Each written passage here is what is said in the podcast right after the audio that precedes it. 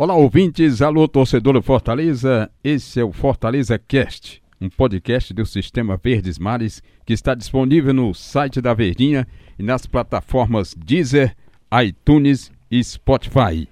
E estamos hoje aqui com a presença do Alexandre Mota, repórter do Sistema Verdes Mares de Comunicação, que faz matérias para todos os veículos do sistema e é o nosso convidado de hoje no podcast do Fortaleza Cast para tratar de vários assuntos aqui acerca do Fortaleza, especialmente esse jogo contra o Fluminense 21 e 30 no Maracanã e que se reveste de grande importância pela situação que o Fortaleza vive, já classificado para a Série A em 2020, garantido na Copa Sul-Americana, ele agora almeja um sonho maior, inédito, que é exatamente participar de uma Sula, de uma Taça Libertadores de América em 2020. Mas para isso, tem um longo caminho a percorrer ainda, e é isso que eu converso com Alexandre Mota, a possibilidade matemática que existe do Fortaleza disputar então uma Libertadores Alexandre Mota. A gente pode falar desses das possibilidades, né? Fortaleza tem mais dois jogos, que ele tem aí o Fluminense nesse dia 4 de 12 e também às 21h30 e o Bahia no 8 do 12, no domingo, às 16 horas, no Castelão. Quais são os adversários, quais são as situações em que o Fortaleza pode chegar lá, porque essa foi uma matéria sua para os veículos e para a internet aqui do nosso Sistema Verdes Mares, Alexandre Mota. E a honra, amigo, uma honra estar tá participando Ô, rapaz, aqui. a honra toda é, minha. Para você ouvinte, é, a diferença de idade da gente existe e é porque o Ivan é um dos meus mentores aqui no Sistema Verdes Mares. Tenho, tenho algum tempo aqui de casa. Mero coadjuvante. E o Ivan foi, foi uma dessas pessoas né, que, que me ajudaram, colaboraram, então é uma honra estar participando. E falando sobre Fortaleza, né? A gente fala de Fortaleza de números porque o Fortaleza, ele, eu costumo dizer que ele é um leão ávido por conquistas. A cada passo que o Fortaleza dá, ele faz história e faz essa história de forma inédita, né? É, é um cearense que vai disputar o primeiro torneio, primeiro jogo fora do Brasil oficial, né? Ele bateu recordes, inclusive do estado disputando o campeonato da era dos pontos corridos e agora vislumbra um sonho de Libertadores que é real. Não é apenas um sonho. Fortaleza ele está de fato com possibilidade de disputar Libertadores. Os números específicos são 9% mas a gente sabe que 9% às vezes se multiplicam, né? De uma rodada para outra, tudo pode acontecer.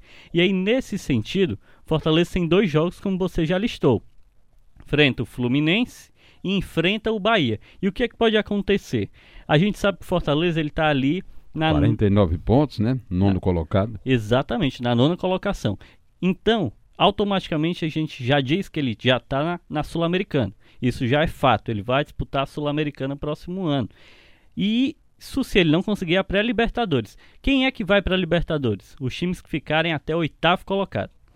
O Fortaleza, então, ele está um é, uma posição abaixo do Corinthians, que é o oitavo colocado. Ele está bem pertinho. E a diferença entre os dois é de quatro pontos. Ele tem 53 o Corinthians, né? Exatamente. E o Fortaleza está ali, beirando ali com 49. Então, eles estão bem próximos. É quatro pontos a diferença.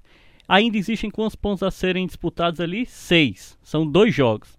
Então a gente fazendo os cálculos simples é o seguinte: se o Fortaleza vencer os dois próximos jogos, automaticamente ele tem que torcer pelo seguinte resultado: ele tem que esperar que o Corinthians pontue pelo menos dois pontos nos próximos dois jogos deles. Se isso acontecer, o Fortaleza ultrapassa o Corinthians. Então é o seguinte, Fortaleza tem que vencer os próximos dois jogos que são contra Fluminense e contra o Bahia Chega e o Corinthians. 55. Exatamente. E o Corinthians ele teria que somar apenas dois pontos. Quem é? Quem são os adversários do Corinthians? Ele enfrenta o Ceará aqui na Arena Castelão, já joga agora contra o Ceará na quarta e enfrenta o Fluminense no domingo. No Itaquerão, né? Exatamente. Então, se o Corinthians somar apenas Dois pontos que seria exatamente o quê? Dois empates. Se o Corinthians não vencer até o fim, o Fortaleza vencer, nós teríamos o Fortaleza na pré-Libertadores. Ou seja, ele daria um salto muito acima, é, um salto de patamar muito acima do esperado para o Estado, porque eu estava até pesquisando esses números, Ivan. Apenas três clubes nordestinos participaram da Libertadores. Foi mesmo? E do, e do Ceará, nenhum. Então, seria um, um quebra de paradigma, seria um recorde, seria um feito histórico em um período ali de, de um Fortaleza glorioso, porque o Fortaleza fez 100 anos e está só batendo recorde por trás de recorde. E você lembra desses três clubes? Bahia, Náutico e Esporte. São, são, os três clubes. Somando os três, eles têm seis participações na Libertadores. Nunca ocorreu isso de outra forma com outro clube. Então é algo inédito de fato. E a gente fala dessa, dessa possibilidade porque Fortaleza ele pode somar seis pontos e aí ele tá, a gente está colocando Fortaleza contra o Corinthians. Então, Fortaleza soma seis pontos, o Corinthians soma dois pontos, Fortaleza consegue a vaga.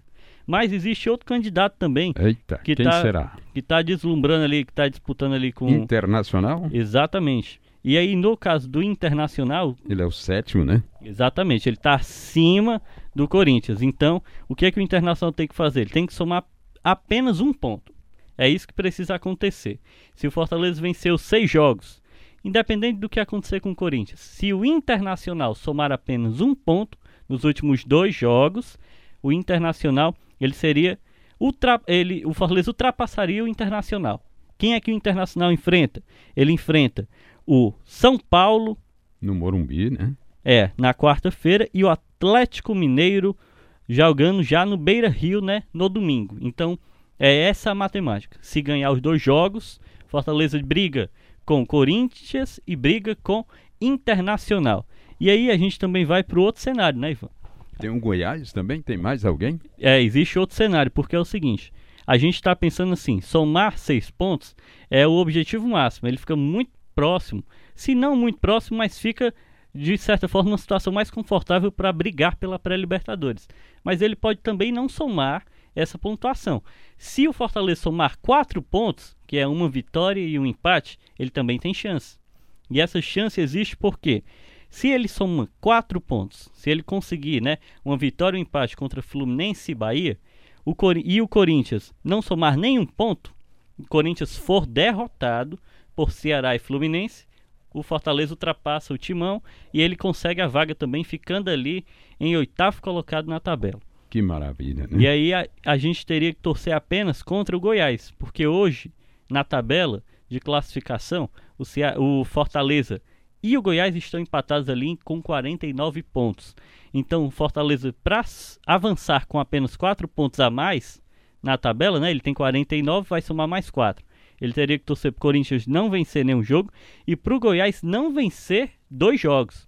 Os dois jogos finais né, que o time lá goiano tem pela frente. O Goiás que vai enfrentar Palmeiras. o Palmeiras no Brinco de Ouro, né, no dia 5 ou seja, é um jogo que é na quinta-feira e vai enfrentar o Grêmio no Serra Dourada no domingo. São adversários cascudos, difíceis, mas a gente sabe que o Palmeiras já teve o técnico demitido, não tem mais nenhum objetivo. E no caso do Grêmio, o Grêmio vai estar de folga. O Renato Gaúcho já disse, rodada final do Brasileirão vai jogar com as reservas, então tem esse cenário. Não custa nada vislumbrar isso como real, porque o Fortaleza querendo ou não, a gente sabe, né, Ivan? Fortaleza chegou aqui com o Rogério Ceni e com o Marcelo Paes. Quando a gente fala da Série B, a meta do Fortaleza era ficar no top 10. Isso foi dito por Marcelo, pelo Marcelo Paes. Rogério Ceni veio com essa missão. O que foi que aconteceu? O time foi campeão. Porque é um, um time que é ávido por essas conquistas, né? Busca conquistar, busca fazer história. E é ele... o Rogério que, pelo jeito, ele tem esse perfil de impulsionar o grupo rumo às conquistas, né, Alexandre? É, exatamente, porque ele é uma pessoa é, vitoriosa na sua carreira. Enquanto jogador, ele foi vitorioso. Foi um, um, goleiro que participou de Copa do Mundo, que ganhou o Mundial de Clubes, que foi campeão brasileiro, né? Tudo que pôde, o Rogério conquistou. E é por isso que ele é o maior nome da história, né? Gloriosa ali do, do São Paulo. E ele carrega esse estigma também como técnico, né? Ele quer essas grandes conquistas, ele, e ele percebe que o Fortaleza no atual contexto, ele está inserido em um espaço que ele pode ter mais conquistas. É até, Ivan, um sinônimo que ele pode, talvez, permanecer na próxima temporada, já que ele vai ter a oportunidade de disputar uma competição novamente extraordinária para a história do clube. Isso, Alexandre. Então, é, o Fortaleza, então, nessa trajetória ascendente, Aí tem esses adversários pela frente, mas é um time que está tranquilo e depende só de si, sem pressão, né?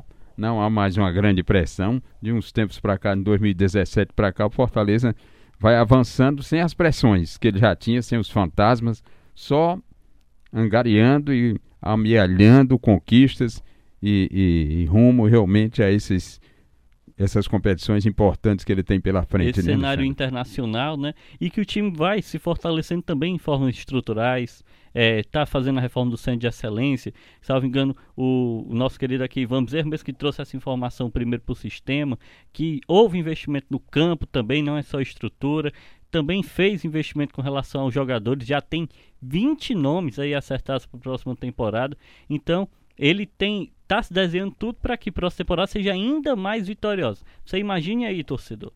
Time nesse ano, 2019, foi campeão cearense, campeão da Copa do Nordeste, garantido na Série A, brigando ali na parte alta da tabela, né, na primeira metade, nos primeiros 10, top 10, Fortaleza está brigando. Quarto melhor público e ainda tem a chance de disputar um torneio internacional. Então é muito acima da média a, a expectativa de metas que o time traçou, ele ultrapassou e bateu todas. E isso vindo de um ano de Série B. Então agora, se com a permanência já garantida, a tendência é que o próximo ano seja ainda melhor. Muito obrigado, Alexandre. Obrigado a você, torcedor e torcedora, ouvintes da Verdinha. Então vamos encerrando, vamos encerrando o Fortaleza Cast, que é um podcast do Sistema Verdes Mares, que está disponível no site da Verdinha. E também você pode conferir lá no Deezer, iTunes e Spotify. Um grande abraço, abraço torcedor tricolor.